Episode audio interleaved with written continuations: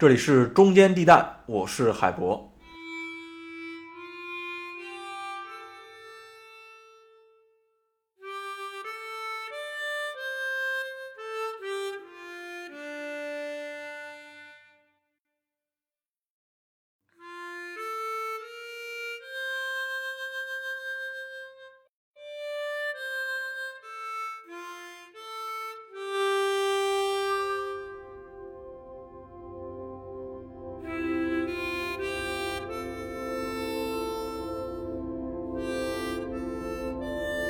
录制这期节目这天呢，八佰已经开始大面积的点映了。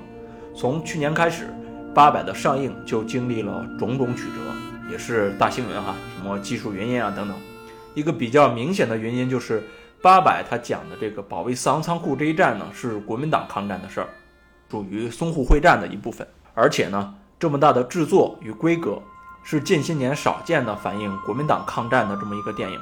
另外呢，还有传闻说，原来电影里飘扬起了中华民国的国旗，因此呢，还做了一些删改。我们在台湾电影那期节目里也说起过类似的修改国旗的事件。那中间地带呢，不是一个电影的号，我们呢更愿意谈的是这些电影、这些文化作品所投射出来的时代氛围。那前一阵时间，我刚刚读了一本书，它叫做《历史三调》，小标题是作为事件、经历和神话的义和团。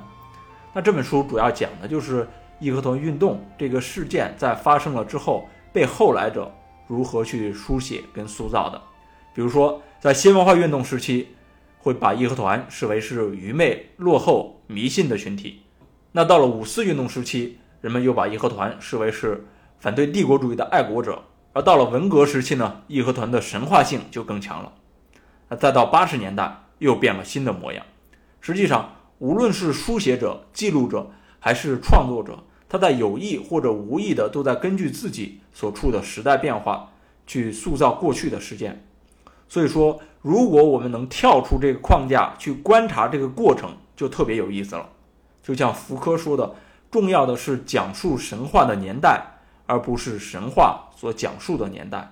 那放在八百，重要的就是看八百。这个事件在什么年代、什么气氛下所讲述？那放在台湾的七十年代拍出来的就是《八百壮士》，丁善琪导演的《八百壮士》。那放在一九八六年的血战台儿庄时期，会是怎样叙述呢？放在新中国成立之初十七年时期，又会如何讲述呢？所以这期节目，我们就借《八百》上映，回溯一下从一九四九年新中国成立之后，我们的电影作品里。如何叙述国民党抗战呢？国民党的领袖将领又经历了什么样的形象转变？即便我们不去做主动的联系，把这些影视作品的场景展现出来，就自然会呈现出一个脉络。而这个脉络放在今天会怎样延伸，就特别耐人寻味了。好，我们不多说别的，一步一步来。我们先谈十七年时期，就是一九四九年到一九六六年文革之前。因为从延安文艺座谈会开始呢，文艺为政治服务的传统就已经定调了。十七年时期更是如此。这一阶段的电影作品里，国民党的形象基本都是负面角色。比较知名的电影，比如说一九五七年有一部《海魂》，这部电影是说国民党海军在解放战争时期起义的这么一个故事。赵丹在里面演一个国民党的底层士兵，啊，底层士兵是正面角色，国民党的将领自然就会是负面角色。另外呢，包括上影厂的《渡江侦察记》啊，天马制片厂的《红日》啊，里边出现的国民党形象基本都是负面的。那《渡江侦察记》里比较一个典型的形象是陈数主演的情报处长。那另外呢，《红日》里边对准的是张灵甫。讲的是解放战争时期的孟良崮战役嘛？张灵甫呢是真实人物、真实事件，当然也是负面形象。这个阶段呢，国民党的形象基本都是在解放战争，就是内战时期出现的，自然也都是反动形象，是阶级敌人。那抗战故事非常少的涉及了国民党人的形象。比较知名的抗战的电影，比如说《铁道游击队》《平原游击队》。这些抗战电影呢，即便有涉及国民党的形象，也都是只言片语，用侧面展现。比如说，在《铁道游击队》里，刘洪就有次中了国民党的埋伏，还受了伤。刘洪就骂这个国民党不抗日专反共，跟日本鬼子一个鼻孔出气。国民党呢以勾结日本人的形象出现了。刘洪骂的反映的就是当时的一个基本认识：国民党是阶级敌人、反对派。对于国民党抗战的历史贡献呢，也是回避态度。总的来说，对抗性还是非常明显的。大陆与台湾呢，当时还处于一个战时状态，关系呢是比较紧张的。比如说，在一九五八年的时候，还有八二三炮战；更早之前或者之后，还有一江山呀等等各种战事。再加上这是两种意识形态、两个阶级的对抗，那这样的背景下，文艺作品是不能超纲的呀。甚至你想去试图拓展一下边界，都是没有可能的。那么，我现在说一个这个试图去拓展边界，然后被大批斗的例子吧。在五十年代初，上海文华影业出品了石灰的一个作品，叫《关连长》，石灰在里面自导自演。就因此惹了麻烦。这里多说一句啊，五十年代初的时候，上海是有不少电影公司还是私营的，直到五三年、五四年才实现了公私合营。中间这几年呢，就出现了一些不符合意识形态、被大批判的电影，比如说最知名的《武训传》就是在那个时期出产的，《关连长》呢同样如此。这个片子说的就是石灰扮演的这个关连长呢，在上海战役中，为了保护孤儿院的儿童。尽量把这个战争伤害降到最低，带着他的八连战士用这个百刃战去做抗争，而没有用到枪炮跟子弹。最后呢，他们成功占领了阵地，关连长却牺牲了。在当时呢，批斗者认为关连长是资产阶级的人道主义，因为在国统区孤儿院的孩子政治成分不干净，他们完全无法和无产阶级的解放军战士相比，而且牺牲解放军战士去救国统区的孩子。是无法接受和不可原谅的。现在看来，这种分析是特别荒诞的哈，因为人道主义你还得分阶级。但是呢，那的确就是发生了。因为准备这期节目呢，我还去特意看了一下关连长的豆瓣评分，现在是八点零分。有兴趣的可以去看一下这部电影，可以去看一下石灰、赵丹这一代电影人是怎么拍电影的吧。在之后呢，就是十年文革时期。这十年时期，基本就是没什么电影了，全国都看那些个样板戏，电影呢也都是对这些样板戏的进行拍摄。比较典型的像《红灯记》啊、《沙家浜》啊，都没有什么国民党形象出现，因为那个时候主要是突出主角，突出我党的形象。对于十年时期的文艺创作呢，徐子东是这么总结的：那以前文艺为政治服务，十年期间文艺就是政治任务。文革之后呢，文艺领域很快发生了变化，电影开始多了起来，而且这一时期国民党领袖蒋介石的形象开始出现在电影里了。这是一个非常重要的变化，因为之前蒋介石的银幕形象是没有的，基本都是出现在漫画里那些夸张呀、去丑化的形象。因为在一九四八年的时候，毛泽东的政治秘书陈伯达曾经写了一篇文章，叫做《人民公敌蒋介石》。这基本上就是文革结束前大陆官方对于蒋的一个公开定性。一九七五年蒋介石去世的时候，《人民日报》的发文就很见问题，它标题叫做“蒋介石死了”。蒋的大陆银幕首秀呢是在一九七九年的《吉鸿昌》里面。这部电影说的是第二次国内革命时期，因为当时江西的中央苏区就是抗战之前的故事。原来国民党的将领呢，吉鸿昌因为一二八事件准备回国抗日。那受到我党感召呢，加入了共产党。那蒋介石呢是非常负面角色，就把吉鸿昌，也就是我党同志给杀害了。片子呢也借吉鸿昌之口评价了蒋介石，其中就有这么的，其中就有这样的台词啊，他说：“我出国之前还以为蒋介石打了几场内战，这回总该以国家民族为重了，一致对外。可没想到他竟是这样一个无耻的民族败类。听听哈，无耻的民族败类。”之后呢，陆续出现了像大渡河、西安事变这些电影里呢，也都有蒋的形象，也都还是负面的。但是一个变化就是，国民党的将领开始被正面叙述了。比较典型的，就像刚刚说的1981年上映的西安事变，张学良、杨虎城这样的国民党将领开始出现，那解冻呢，也就在此开始了。不能忽视的一个背景是70年代末、80年代初的时候，一个政治上的变化就是。中央对台工作领导小组开始恢复运作，大陆呢对台湾当局的政策从敌对开始转向了统战，这也是直接左右了官方对于蒋介石的评价的。而且在一九八一年的时候，当时的叶剑英元帅也是当时的人大常委会主席发布了这个叶九条，这成为对台的一个指导方针。到八二年的时候，负责统战的廖承志给当年他的同学，也就是蒋经国写过一封公开信，大陆和台湾开启了这种隔空对话。那我们这边呢，也不能一直打打杀杀了，文艺作品要为政治服务嘛，对不对？所以我们需要在文艺作品上做出一些改变了。之后呢，就是一九八六年的《血战台儿庄》这部电影，几乎是填补了中国电影史上的两个空白。第一，它是反映这个抗战时期国民党正面战场的影片，也是第一部对蒋介石进行正面刻画的影片。影片里有一个场景啊，就是蒋介石为这个牺牲的将领主持这个追悼会，面对日本的飞机的那个轰炸扫射，非常的镇定，很有这种领袖气质了。那这部影片呢，在香港公映之后，台湾的记者就回报到了台湾，引起了蒋经国的注意。包括宋美龄在内的这些国民党的中常委都看了这部影片。蒋经国表态说：第一，大陆承认我们抗战了；第二，没有往我父亲脸上抹黑；第三呢，大陆正用一种开放的姿态向台湾招手。事后看一些主创人员的回顾文章啊，《血战台儿庄》的整个制作过程也许比《八佰》还要复杂，因为这部电影是广西电影制片厂出品的。那台儿庄主打的是李宗仁，正好也是桂系嘛，两者正好很符合。但是在当时呢，广西电影制片厂是个小厂，它很难完成这样一部战争大片儿。如果你看看导演的名字，就是杨光远导演，这其实是八一厂的导演。原因呢，就是电影的制片人陈敦德是北上请人。事后呢，我看了一些报道啊，包括电影的过审是好几大单位一起来看的。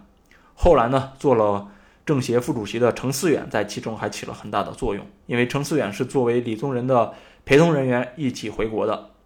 还有人呢在会议上说，怎么整个影片都是国民党的党旗跟军旗，怎么没有一片红旗呢？后来曾经担任国家主席的杨尚昆就说了这么一句话，说这是国民党的抗战，能出现红旗吗？你看问问题的人好像还是那么问问题哈。但是呢，在当时这句话就相当于是上层意志最终拍了板。回溯整个事件，电影的公映可真是很不容易啊！《血战台儿庄》上映一年之后，蒋经国解除了自1949年开始的这个戒严令，开放了台湾同胞同大陆的整个探亲。这应该是蒋经国生平做出的最后一个重要决定了，因为几个月之后他就去世了。而这个时候，《人民日报》报道蒋经国去世的消息，跟报道蒋介石去世的消息则完全不同了。《人民日报》的标题为“蒋经国昨天病逝”，死了跟病逝这是两个完全不同的表述。双方呢各自示好，沟通也开始了。所以说，血战台儿庄某种程度上真的就是天时的产物，更是有更高层意志来去推动的。此外呢，这个时期比较经典的还有长春电影制片厂拍摄的这个《开国大典》。用现在的类型电影分析的话，它其实就是一个双雄的类型。毛主席跟蒋介石的戏份是相当的，他把蒋呢作为一个失败的枭雄去刻画。其中有一段戏我印象非常深刻，就是在电影结尾的时候，蒋介石的一家老小从浙江奉化乘船准备离开大陆，蒋的孙子蒋孝文就问他说：“爷爷，我们到哪儿去呢？”蒋介石回答说：“去很远很远的地方。”那蒋孝文又问：“我们不回来了吗？”蒋介石说：“爷爷若是回不来，你还是要回来的。”这就刻画了一个有人性的蒋介石。那这部《开国大典》比后来的《建国大业》呢，我觉得是高出不少的。反倒是后来者处处受制，无法突破。这是创作者的问题，还是大的框架问题呢？这就值得我们思考了。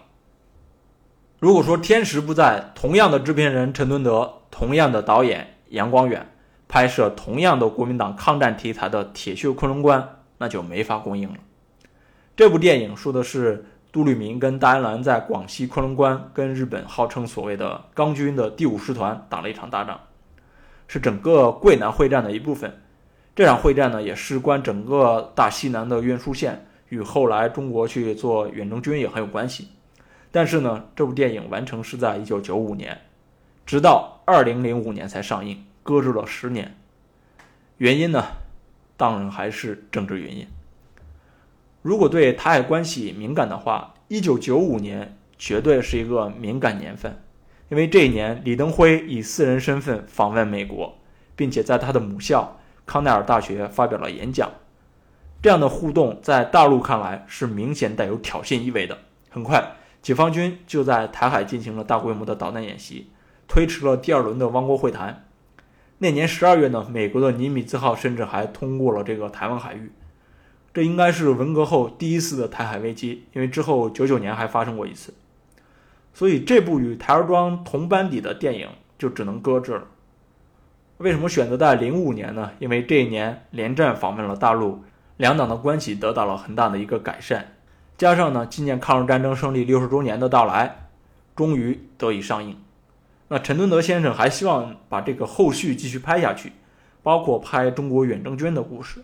有机会我们可以把远征军的话题聊一聊啊。零五年呢，应该是两岸的一个甜蜜期，因为当时，呃，胡锦涛主席提出了这个四点意见嘛，就叫胡四点嘛，其中第三点是。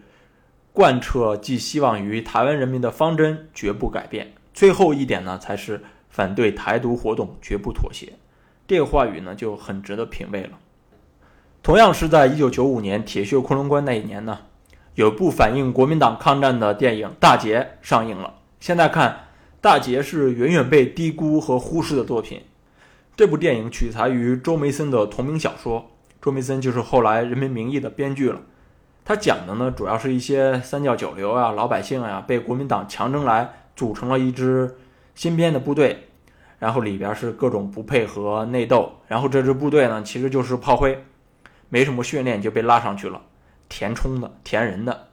前面呢是日本的部队，后面呢还有督军部队，最后和日本部队打完之后，这个团长就忍不住了，他不甘心让所有的部队成为炮灰，直接就宣布解散了这个部队。